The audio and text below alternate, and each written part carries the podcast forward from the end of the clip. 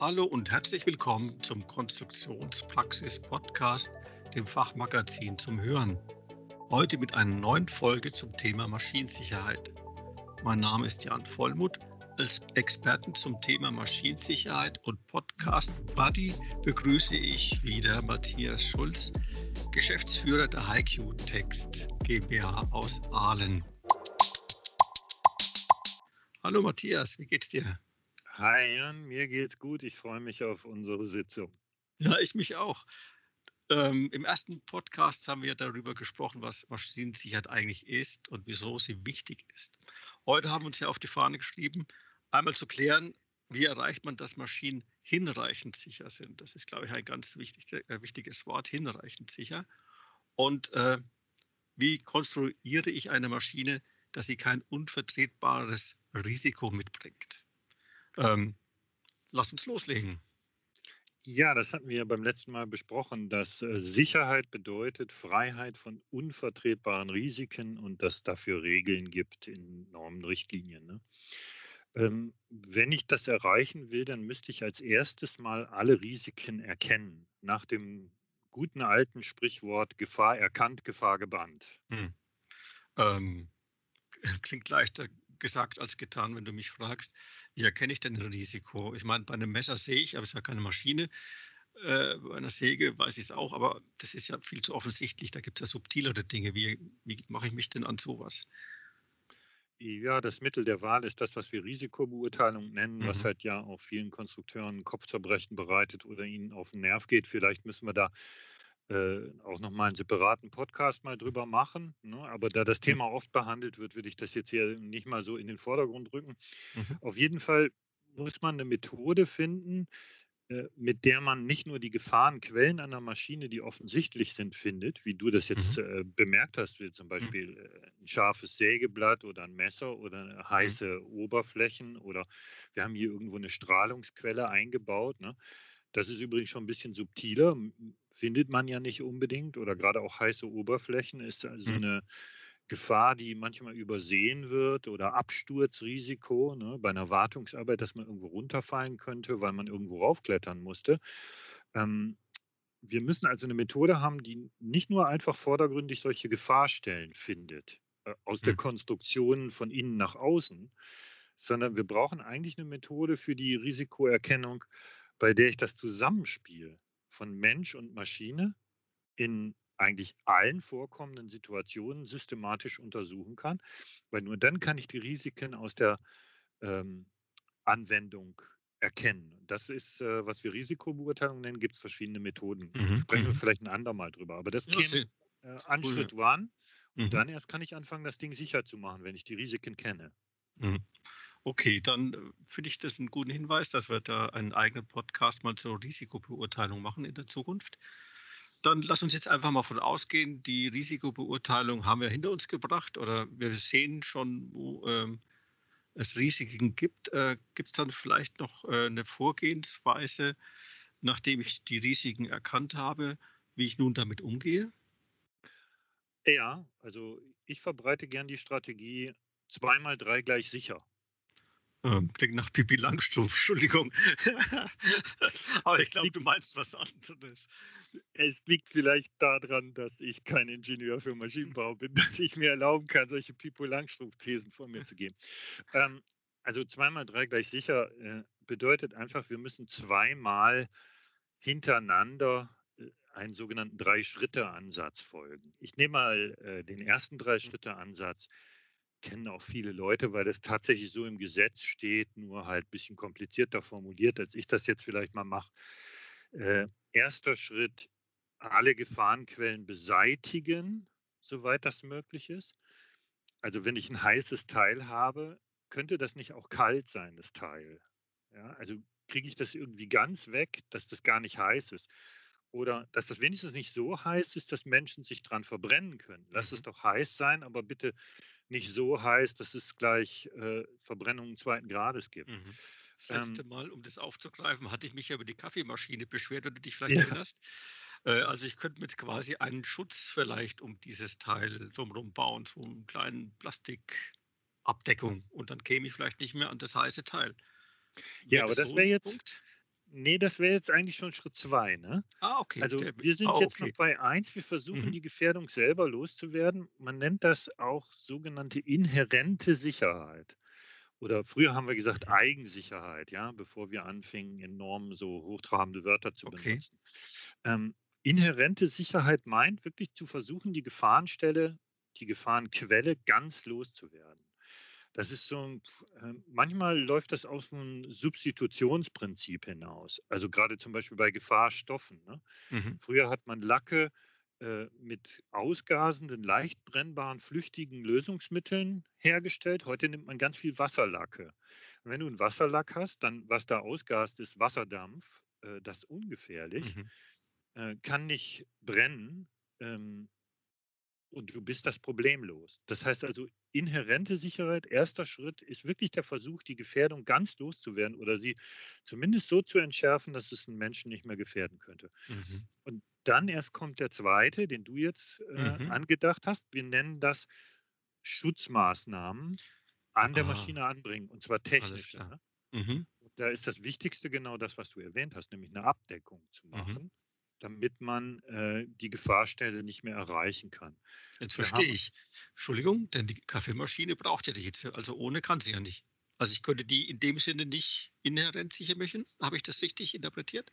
Richtig, richtig. Und das ist ja genau das Problem bei vielen anderen äh, Maschinenbausituationen auch. Eine hydraulische Presse, die muss nun mal quetschen können. Mhm. Sonst kann sie Mhm. ihren Job ja auch nicht mehr machen. Ja? Richtig. Also kann ich da mit dem ersten Punkt zumindest an der Gefahrenstelle quetschen durch den herabfahrenden Stößel. Da kann ich leider nichts dran machen. Mhm. Aber mit Schritt zwei kann ich da was Mhm. dran machen. Ich kann dafür sorgen, dass er nicht mehr zugänglich ist. Ich mache die Maschine hinten zu mit festen Abdeckungen. Auf der Vorderseite überwache ich, ob da jemand ist, mit einem Mhm. Lichtvorhang zum Beispiel, mit irgendwelchen Steuereinrichtungen oder Mhm. äh, ich mache auch eine, eine Zustimmung möglich für den Nutzer. Der drückt zwei Knöpfe gleichzeitig, Zweihandbedienung. Mhm. Und damit ist sichergestellt, dass zumindest er seine Hände nicht drin haben kann. Also das wäre der zweite Schritt. Ne? Und dann gibt es noch einen dritten, vielleicht kommst du selber schon drauf. Also ich kriege die Gefährdung Mhm. nicht weg äh, und ich kann es mit Schutzmaßnahmen auch nicht in den Griff Mhm. kriegen. Was bleibt mir noch übrig? Äh, lass mal kurz überlegen. Äh, ja klar, dann äh, muss man wahrscheinlich ähm, na, irgendwo einen Papa hinmachen. Also großes Warndreieck, ja, die Ampel auf der Straße, Vorsicht, Genau. sowas in die Richtung. Wobei Ampel, Ampel an der Kaffeemaschine wird es auch ein bisschen übertrieben. Ja, vor allen Dingen ist das äh, auch von der Strategie her immer notwendigerweise der letzte Schritt, den wir Mhm. gehen. Ne? Wenn also die Sicherheit vom Menschen und seinem Handeln abhängt, ja, dann ist das immer ein bisschen problematisch, weil äh, Menschen wollen manchmal nicht sicher handeln, aber vor allen Dingen, was äh, das Hauptproblem ist, die sind halt ab und zu auch mal unaufmerksam, ne? die machen Fehler. Und wenn ein Fehler mich Kopf und Kragen kostet, Mhm. ja, dann ist das natürlich eine Frage, ob das noch vertretbar ist. Hm. Trotzdem, der, der dritte Schritt, den muss man ganz oft gehen, die Nutzer über Restrisiken Mhm. informieren, die man nicht beseitigen kann äh, oder wo man das Risiko Mhm. mit Schutzmaßnahmen nicht mindern kann. Äh, Und da darf Bedienungsanleitung, ne? genau, Bedienungsanleitung. Hm. richtig, oder- Warnschild, Bedienungsanleitung, Blitz, Lampe, Hupe, dieses ganze Mhm. Zeug. Aber was da ganz wichtig ist, es darf nicht beim Warnen bleiben, sondern ich muss dem Nutzer auch sagen, wie er sich so verhalten kann, dass er in Sicherheit ist.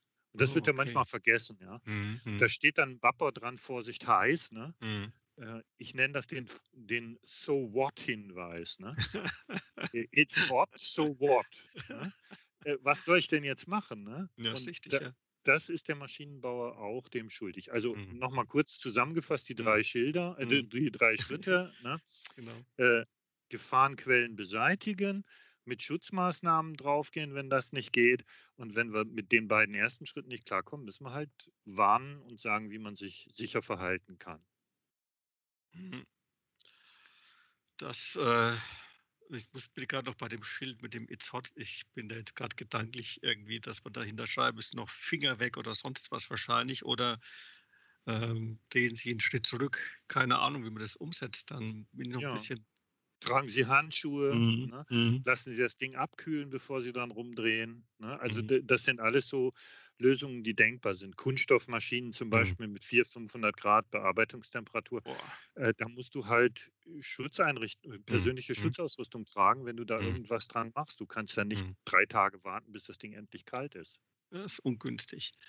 Ähm, jetzt hattest du ja vorhin gesagt, wir haben einen Drei-Schritte-Ansatz. Du hast ja auch gerade nochmal für mich zusammengefasst und für die Hörer. Ähm, aber in der Ausführung klang das dann doch irgendwie wieder ganz schön komplex. Und da kann ich mir auch vorstellen, dass es dann trotz dieser scheinbar simplen Regel immer noch eine Menge ähm, Fehler gibt in dem Zusammenhang, in dem Ablauf äh, oder Probleme. Wie sind da deine Erfahrungen in der Praxis? Äh, ja, das Hauptproblem ist eigentlich, dass die Priorisierung manchmal falsch ist. Also wenn ich sage, wir haben zweimal drei Schritte, dann muss man die schon in der richtigen Reihenfolge gehen. Und manchmal ist es halt so, dass wir dazu neigen, hinten anzufangen. Dass wir also zuerst über den Bapper, wie du so schön gesagt hast, über das Schild nachdenken mhm. oder die Warnung äh, und nicht so sehr über die beiden anderen Schritte erst. Das ist ähm, da deswegen problematisch, weil ähm, das Risiko ja drin bleibt. Und das kann durchaus sein, dass das Risiko, das ich dann da jetzt habe, unvertretbar ist. Ne? Das heißt also, die Reihenfolge ist da schon wichtig, dass wir mhm. erst versuchen das, das Ding technisch äh, sicher zu machen und nicht gleich da hingehen, äh, Warnschilder zu machen. Ist wirklich ein Reflex der Konstrukteure, äh, das Risiko ist halt, wie mm. es ist. Da mm. muss man halt äh, aufpassen. Ne? Da kann man nichts machen. Richtig. Äh, ich weiß nicht, wie oft ich das gehört habe. Und manchmal geht es dann nur darum, eben Geld zu sparen, um möglichst schnell mit dem Ding fertig zu sein. Aber mm. das könnte ein Problem sein. So wahrscheinlich ist es billiger, einen Grafiker zu beauftragen, ein schönes Schild zu machen, als sich grundlegende Gedanken zu machen, wie ich die Maschine dann vielleicht inhärent sicher machen kann oder auf eine andere Weise sicher. Ne? Definitiv. Und das ist halt ein Problem, weil Menschen einfach nicht dafür gedacht sind, ständig aufzupassen. Das heißt, sie kann ja da ein Schild hinmachen und sagen, ja, da musst du halt aufpassen. Mhm. Aber dann habe ich zwei, drei verschiedene Gefährdungen. Die Person äh, soll eigentlich sich darauf konzentrieren, mit ihrer Maschine Qualität zu machen und auch eine gewisse Ausbringung zu erreichen. Und jetzt zwinge ich den aber die ganze Zeit aufzupassen auf seine eigenen mhm. Griffel. Ne? Das, äh, das kann man nicht leisten. Ja, ja. Da brauche ich mich nur selber anziehen. Äh, wenn ich mal nicht gut geschlafen habe, bin ich gleich ein bisschen unaufmerksamer oder äh, ich habe ein Zipperlein oder keine Ahnung. Und dann passe ich mal nicht richtig auf, bin unkonzentriert und schon äh, im schlimmsten Falle irgendwo eine Verletzung. Das braucht ja kein Mensch. Ja. Jetzt sind wir wieder Richtig. bei der ersten Folge ja, unseres Podcasts. Also die, die Warnung kann eigentlich im Idealfall immer nur da ansetzen, wo es mutwillig wird. Ne? Also wo die Person absichtlich eigentlich anfängt, mhm. was zu machen, was sie nicht tun sollte, wo sie mhm. Verrücktheiten erfindet. Ne? Und die, die gesetzliche Lage ist aber so, dass wir sogar das ja inzwischen berücksichtigen müssen und verhindern sollen, dass die Menschen sich durch verrücktes Handeln, durch Unvernunft äh, gefährden. Das mhm. ist sehr, sehr schwierig. Ne? Mhm. Aber Menschen dazu zu bringen, immer aufmerksam zu sein, wir sehen es am Straßenverkehr, das ist kaum möglich. Ja. Solange der technisch so funktioniert, dass da äh, Fahrzeug und ein Dreijähriger ohne Schutzmaßnahmen nebeneinander sind, wird es immer wieder zu Unfällen kommen, weil wir einfach vom Menschen erwarten, dass er das verhindert. Das schafft ja. er aber nicht. Ja, das ist, denke ich auch. Machen wir kurz Schnitt. Äh, lass uns zurückgehen zu Pipi Langstrumpf und ihrer Formel von 2 mal 3 ist sicher. Äh, wir haben jetzt die ersten drei äh, Regeln, also ja, wie hast du es genannt? Ja, die ersten drei ähm, Schritte. Schritte. Äh, die sind wir jetzt gegangen, haben wir vorgestellt. Ähm, du hast aber nochmal drei Schritte im Gepäck. Welche sind das denn bitte?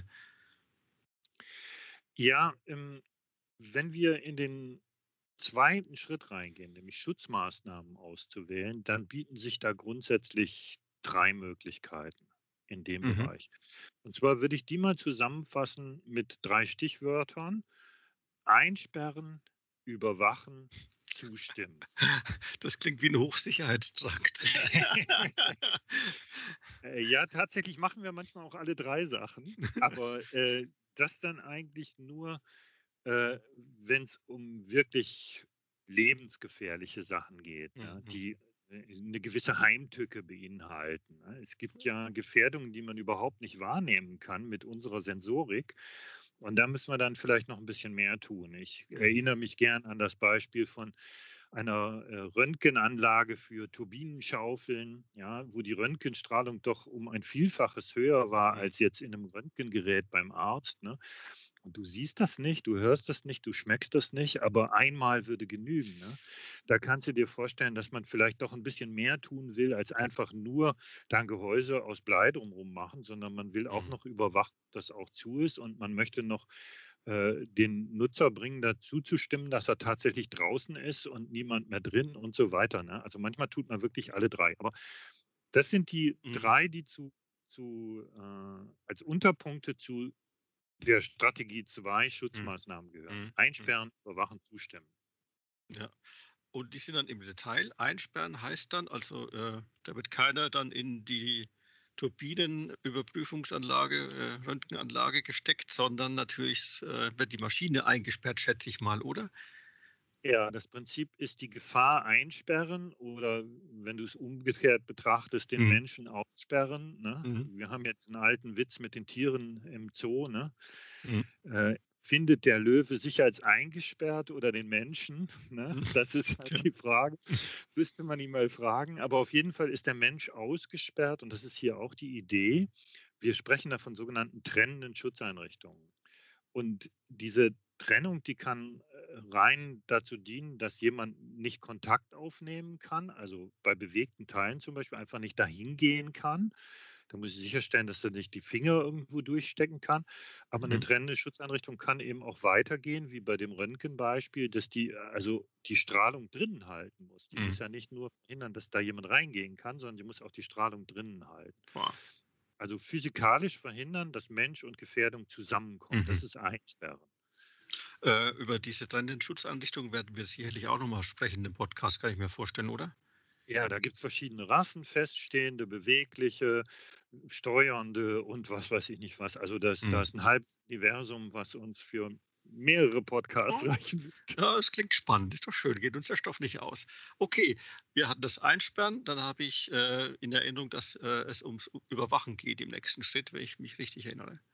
Ja, hier ist jetzt die Idee, nicht einen Zaun oder eine Abdeckung irgendwo hinzumachen, sondern da überwachen wir jetzt das Zusammentreffen von Mensch und Gefährdungsquelle zeitlich und räumlich. Also ich nehme ein einfaches Beispiel, damit es leicht zu verstehen ist. Wir haben eine Tür in unserem Schutzzaun drin. Ja, oder hier in unserer Röntgeneinrichtung haben wir auch eine Tür drin und wir überwachen einfach, ob die offen oder zu ist. Und nur wenn die Tür zu ist, dann darf die Röntgenstrahlung eingeschaltet werden. Ähm, das heißt also, ich erkenne, ob jemand kommt als Maschine. Ne? Mhm. Macht, mhm. der, macht einer die Tür auf und jetzt kommt der. Bei der Röntgeneinrichtung wird man noch eine Zuhaltung hinmachen. Das heißt, die Röntgenstrahlung musst du abschalten, bevor du die Tür überhaupt aufmachen kannst. Ne? Mhm. Ne? Im Maschinenbau auch. Aber das ist, äh, wo Überwachung anfängt, mit den sogenannten Türsicherheitsschaltern. Und dann kommen die ganzen Methoden der Überwachung, wo wir keine physische Trennung mehr haben, wo wir einen Lichtvorhang haben, mhm. Schaltleisten, Schaltmatten, also sogenannte sensorische Schutzeinrichtungen. Die haben auch so als Überschrift äh, das Stichwort nicht trennende Schutzeinrichtungen, weil die bewirken keine physikalische mhm. Trennung zwischen dem Menschen und der Gefährdungsquelle, ne? sondern sie erkennen einfach, aha, der Mensch ist jetzt zu nah dran, der kommt, mhm. ich muss die Gefährdung abschalten. Okay, auch das garantiert noch ein paar schöne Podcasts äh, dazu, denke ich mir in Zukunft. Ja, da gibt es auch am meisten Innovationen. Ne? Okay. Und last but not least haben wir Schritt 3, in diesem Dreierlei? Das wäre das Zustimmen. Zustimmen. Ähm, ja, also ich habe den Löwe hinterm Zaun oder ich überwache, dass Mensch und Löwe nicht zusammenkommen können. Oder ich setze mich hinten auf den Löwen drauf mit einer Peitsche in der Hand. Ja, ich, ich, das ist, äh, ich nehme das gerne als Illustration, weil es hm. gleich zeigt, dass das Zustimmen meistens das Gefährlichste ist. Ich bezeichne es auch immer wieder gern als das Bohrmaschinenprinzip. Ähm, wenn du eine Handbohrmaschine nimmst und bohrst in die Wand, was hindert dich daran, mit der Hand an den Bohrer zu fassen? Im Grunde nichts. Ne? Richtig. Nur dein Verstand. Aber du bist derjenige, der sagt, wann der Bohrer sich dreht und wann nicht. Das heißt, du musst auf den Knopf drücken. Mhm. Und das ist das Prinzip beim Zustimmen. Das heißt, wir geben dem Menschen die Kontrolle über die Gefährdung. Wann ist sie da und wann ist sie nicht da? Das ist das Hauptprinzip bei allen handgehaltenen, handgeführten Maschinen. Mhm. Oder auch beim Einrichtbetrieb an Industriemaschinen, wenn die äh, Schutztür offen ist und ich will da irgendwas da drin fingern ne, und muss dann jetzt was da fahren. Ne, Mhm. dann mache ich das in Zustimmung. Das heißt, jemand muss da die ganze Zeit irgendwo auf einen Knopf drücken und dann bewegt sich's. Mhm. Anderes Beispiel wäre die Zweihandschaltung, haben wir auch schon kurz drüber gesprochen. Jemand drückt zwei Taster und äh, dann bewegt sich's. Und da ist die, die lustige zusätzliche Idee, ist, äh, den Menschen zu zwingen, an einer bestimmten Stelle außerhalb der Gefahr zu bleiben. Ne? Das macht die Zweihandschaltung äh, Mhm. interessant als Zustimmeinrichtung. Das klingt für mich äh, wie ein Aufruf an kreative Menschen. Umgehe mich, umgehe mich, umgehe mich, die Zustimmung. Äh, bohre ruhig weiter, während du die Hand runterhältst oder so. Ähm, Passiert Also, ja auch will- immer wieder. m, will damit sagen, äh, das ist, klingt für mich schon noch irgendwie nach einer eher riskanten Strategie, diese Zustimmung. Äh, oder wie ist das? Ist genauso wie bei den anderen, die wir vorhin schon hatten. Mhm. Ähm, die bei den ersten äh, drei Schritten, das hat auch eine Hierarchisierung. Mhm. Mhm. Also man muss ganz klar sagen, trennende Schutzeinrichtung, also Mensch klar trennen von der Gefährdung ist immer das sicherste. Dann kommt Überwachen und als unsicherste Maßnahme das Zustimmen, Mhm. weil das ja Mhm. wieder auch total willensabhängig ist. Also der Richtig. Mensch spielt da eine Rolle. Nehmen wir ein einfaches Beispiel, Sitzschalter auf einem Mhm. Flurförderzeug. Ne? Was soll der?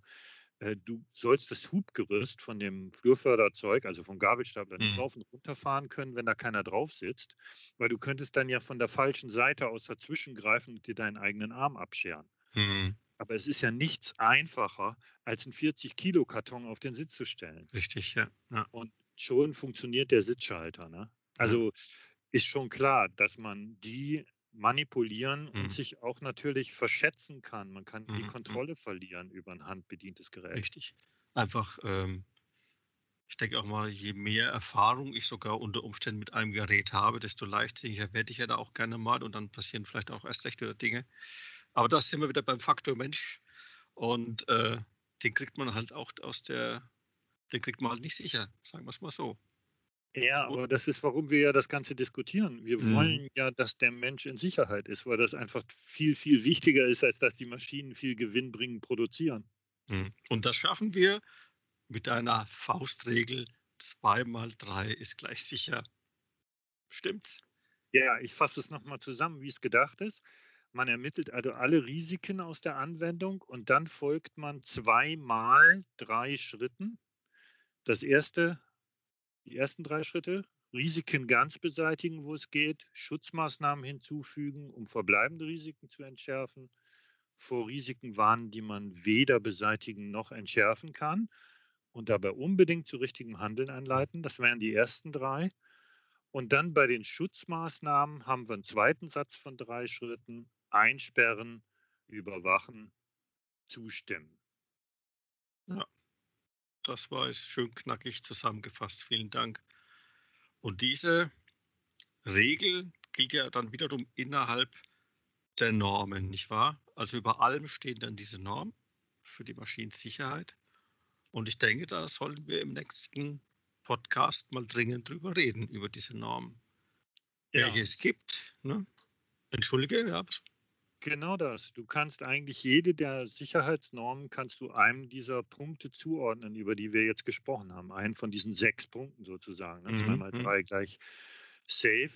Und äh, deswegen sollten wir darüber sprechen. Welche sollte man kennen und was gibt es da überhaupt? Na, da bin ich mal gespannt. Dann bedanke ich mich bei dir und wir sind am Ende unserer heutigen Folge des Podcasts für Maschinensicherheit. Auch Ihnen, liebe Zuhörer, vielen Dank fürs Dabeisein. Wenn es Ihnen gefallen hat, dann empfehlen Sie uns gerne weiter. Teilen Sie den Podcast, geben Sie uns einen Daumen hoch oder fünf Sterne, je nachdem, wo und wie Sie uns hören. Haben Sie Fragen oder Anregungen?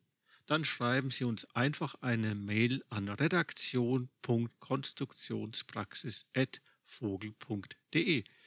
Wir freuen uns auf Ihr Feedback. Auf Wiederhören. Das Fachmagazin Konstruktionspraxis zeigt aktuelle Trends auf, vermittelt Grundlagenwissen und veröffentlicht Hintergrundberichte sowie Anwenderreportagen. Konstruktionspraxis. Alles, was der Konstrukteur braucht.